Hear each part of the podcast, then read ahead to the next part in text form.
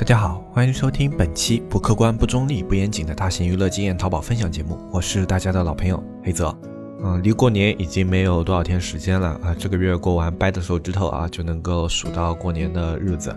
啊，那么在这样的一个时间节点呢，其实大家对于一些啊，就是比如说生意上的一些东西啊，其实感悟都还好，啊，最近一些啊，社区里的朋友，包括我手机里的一些听友，也在跟我聊一些东西，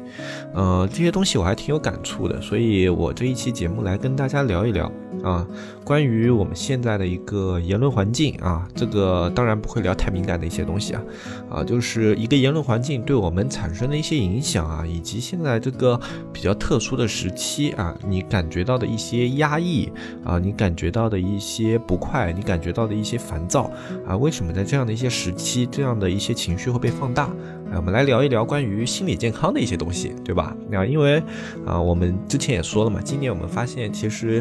啊，因为一个比较好的心理状态，对于做生意也是特别重要的嘛。啊，然后我们希望聊一下这些事情，然后聊完以后呢，希望这样的一些想法和我们的一些看法呢，能让你的心态保持一个比较开心、比较平和的心态啊，至少不会因为周围的环境变得特别的烦躁。之前我们说了，就是有一些听友啊，最近都会感觉到一个就是这种烦躁的情绪。呃，这种情绪的话，其实我们之前特别多见，特别是在今年一个特别特殊的环境里面。呃，当我们身处在一些比较高压或者说比较特殊的一些环境里面呢，人类的一些情绪啊，它是会被放大的。呃，就像我们看过很多的一些电影，看过很多的一些电视剧一样。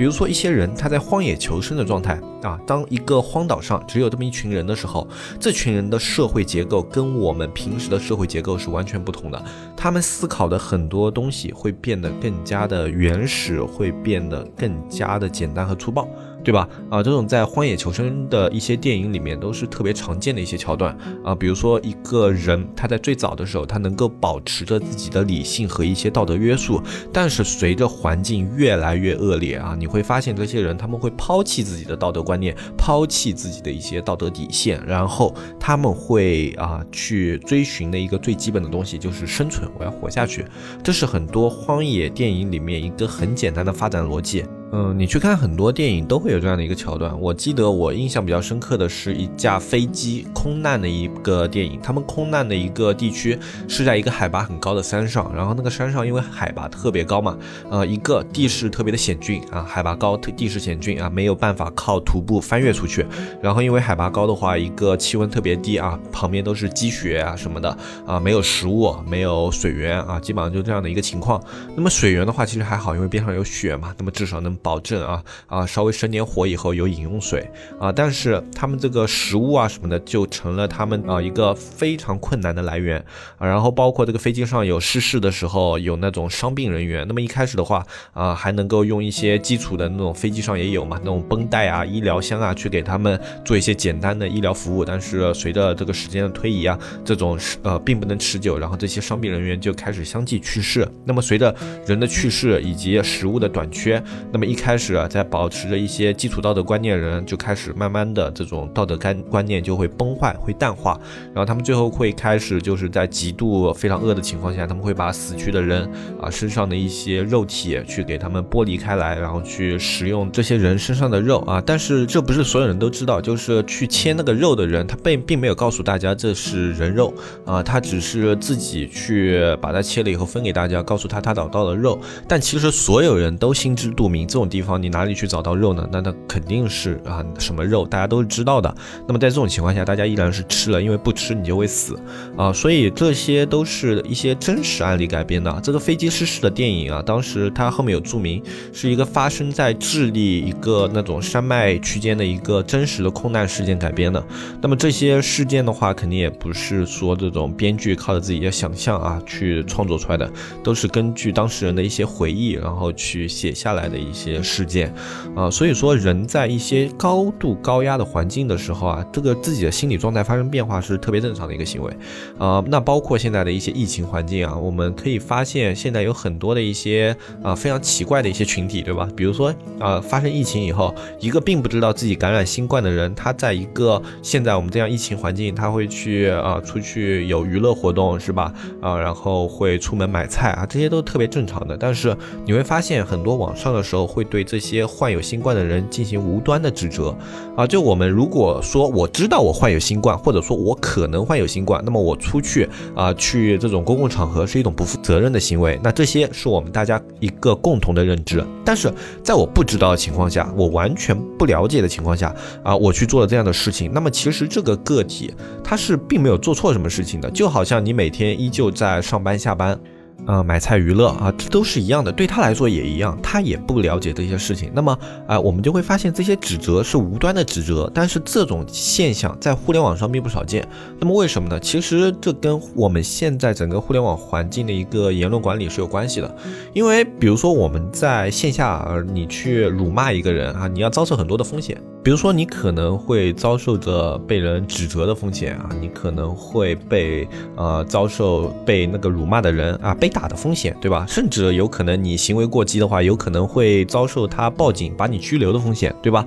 所以我们在线下的时候，人和人之间的相处，虽然有时候啊，我们可能会有一些口角啊，或者说有一些争论啊，但是这些东西啊，它往往是较为平和的，就是它有一个上限啊。就偶尔你会遇到一些极端分子啊，行为或者语言特别过激，但是大部分人都是讲理讲得通的，对吧？但是在网上你会发现不讲理的人特别多，因为没有人可以约束他啊。只要你不涉及到特别严重的诽谤啊，不涉及到特别严重的那种极端言论，对吧？啊，其实没有人会说哎把你从家里抓走，这么严重的情况是不会出生的，别人也不会顺着网线过来把你打一顿，对吧？那么在这样的一个情况下，一个啊，因为没有约束，所以人的一个。言论会变得更加的一个放纵啊，他们对自己的道德约束力会降低，这是网络环境带来的。那么在疫情这样一个环境下，其实人每一个人心里都有一个压力，因为我们都知道疫情现在还没有一个完全真正百分百免疫的这样的一个疫苗，或者说一些有效的特效药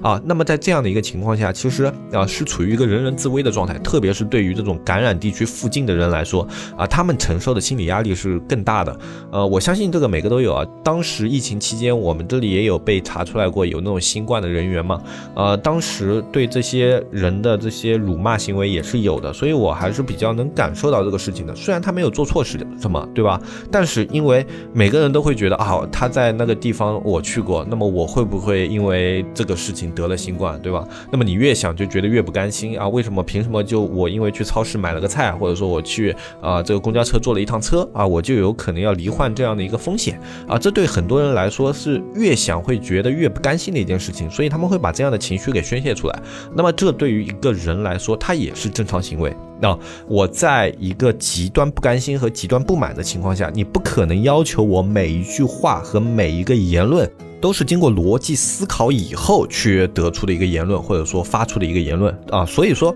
两边的人，他们你从个体的行为上，你都可能去可以理解，就是你换位思考的话，他们的行为，你换做你自己也有可能会做出来，对吧？所以都是正常人类的一个个体行为。但是当这样的一个个体行为，它累积到一定的高度的时候啊，比如说有一万个这样的人对一个人进行辱骂，它会造成特别严重的精神伤害啊，不用一万个人，甚至一千个人就可能会遭受一个特别严重的精神伤害。那别说现在网络环境下会有一万个。十万个甚至一百万个人对一个人进行一些特别严重的语言攻击，包括现在一些人肉搜索，然后包括对他们的电话实施轰炸，这对一个人的精神压力是特别大的。那当我们每一个人都生活在这样的一个环境里面，可能你不是那个被指责者，你也不是那一个指责别人的人，但是你生存在这样的一个环境之下，你会思考一个问题：这个社会到底怎么了，对吧？你会对这个社会的环境产生烦躁，这其实是更多人的一个心理上的一个变化。就是我觉得现在社会环境它病态了，它有很多的问题存在，比如说政府的一些抗疫措施，你可能觉得新闻报道出来以后看起来哎不及时，有问题。然后包括现在很多这种明星也爆出这种八卦上的一些问题嘛，啊，也很多，基本上是集中型的啊，天瓜乱坠这样的一些感觉嘛，就像我们现在比较呃流行的语言叫吃瓜，然后说现在这种明星到处出事叫天瓜乱坠啊，我对这种事情本身并不感兴趣，但是你会觉得，哎，为什么现在这种道德观念这么淡薄，行为这么离谱的人，他可以是一个明星啊？凭什么他可以啊受到那么多人的追捧，甚至在这种情况下还有人在为他开脱？你会觉得这帮为他开脱的人是什么性质啊？你会觉得不理解啊，然后会出离于愤怒。这种愤怒是没有理由的，就是你遇到了三观不合的人啊，你就是这种感觉，就是你没法理解他。但是实际上你不用去理解他，因为这一点我很早的时候就去想过这样的一些问题。因为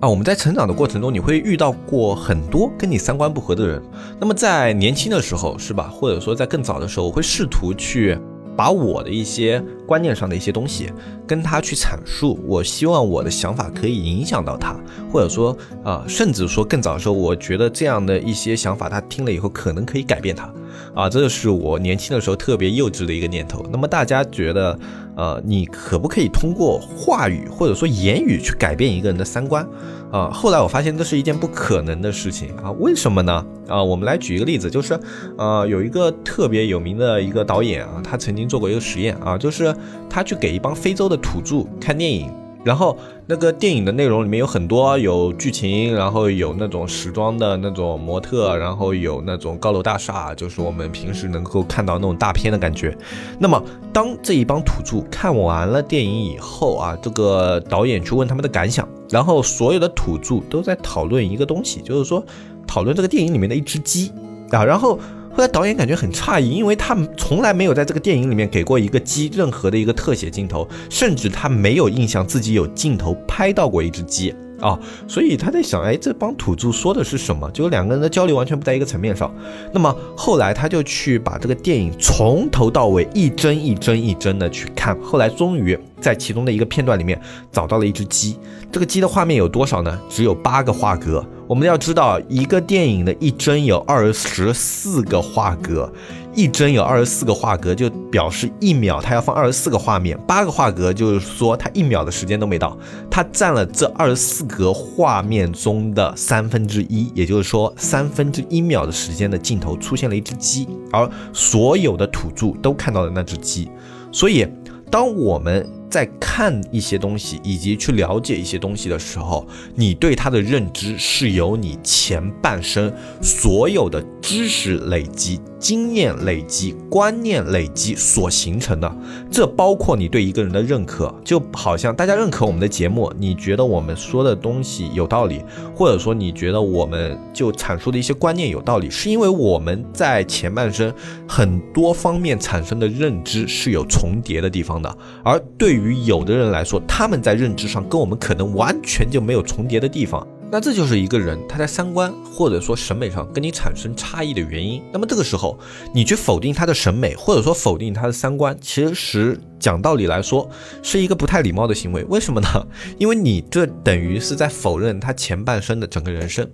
所以，我们这个节目啊，一直说的一个理念就是我们在分享东西，我们在分享。你可以选取你觉得你喜欢听的去听，你不喜欢的，你可以来否定我们，我们不会进行特别强烈的反驳啊，除非是一些上升到人身攻击方面的，我们可能有时候会在节目里吐槽一下。但是，一般呢，你跟我们观念有差异、有分歧，我们是觉得正常的，因为每一个人他在这个成长的过程中所接收的信息、所认知的信息，肯定都不一样。那么，包括我们现在这个社会，其实你在理解了这一点以后，你就会发现，为什么这个社会上有很多那么多跟你想法不同的人，有那么多啊说法跟你不同的人。啊，这也是为什么现在网络的言论越来越多样化，甚甚至说越来越极端化。啊。我们怎么想呢？以前使用网络的人，基本上都是，比如说电脑刚出来，互联网刚出来那个年代啊，在那个年代，我们使用网络的人都是具有一。定的知识水平以及一定的这种文化素养的一些人，所以那个时候大家即便观念上有分歧，你会发现大家分歧各有各的道理，大家是在讨论或者哪怕是争论也是有论点有论据的。比如说像方舟子和韩寒的争论。虽然两个人你可能啊你喜欢韩寒，或者说你认同方舟子都可以，但是他们两个人各有各的论据，哪怕其中一个人在诡辩，那么他的诡辩也是有自己的逻辑在里面的。对吧？那么在这样的一个环境之下，那么那个时候我们大家的吵架至少啊是在讲道理的。但是现在随着我们智能机的普及以及网络普遍化，你会发现现在上网的门槛越来越低了，使用互联网的门槛越来越低了。所以很多你在去看到这个言论，他发出的人，你根本不了解他是一个什么样的人，你不了解他的文化水平，你不了解他的知识素养，你不了解他的生存背景，所以你不能理解。他所发出的一些言论，这都是正常的。那么，当我们在这样的一个环境下，你听到一些刺耳的声音，你不喜欢的声音，你听着不舒服的声音的话，那么我觉得最好的一个态度就是不要去跟他有任何的一个交集，不要因为别人一些错误的观念，或者说你认为错误的观念去影响你自己。你改变不了那一个人，这是一个非常现实的事情。你不可能通过互联网你们几个评论之间的争论去改变这个人的本质，这是完全不可能的。你可以为了自己一时之快，你跟他争论一下，但是你不要妄图去用自己的争论改变这个人。就好像你在游戏里面跟一个人去吵架的时候啊，你千万不要以为啊他会因为你的话语而低头认错啊。两边两个在电脑前面的人往往是各不服气的。我们在遇到一些争端的时候，其实，在互联网上面，我现在最大的一个处理方式就是避免啊，避免跟这些我觉得不好的人产生交集。因为跟他们产生交集的话，就势必要浪费我自己的时间，甚至会影响我自己的情绪。而且这种情绪有时候影响时间长的话，会长达半天或者一天的时间。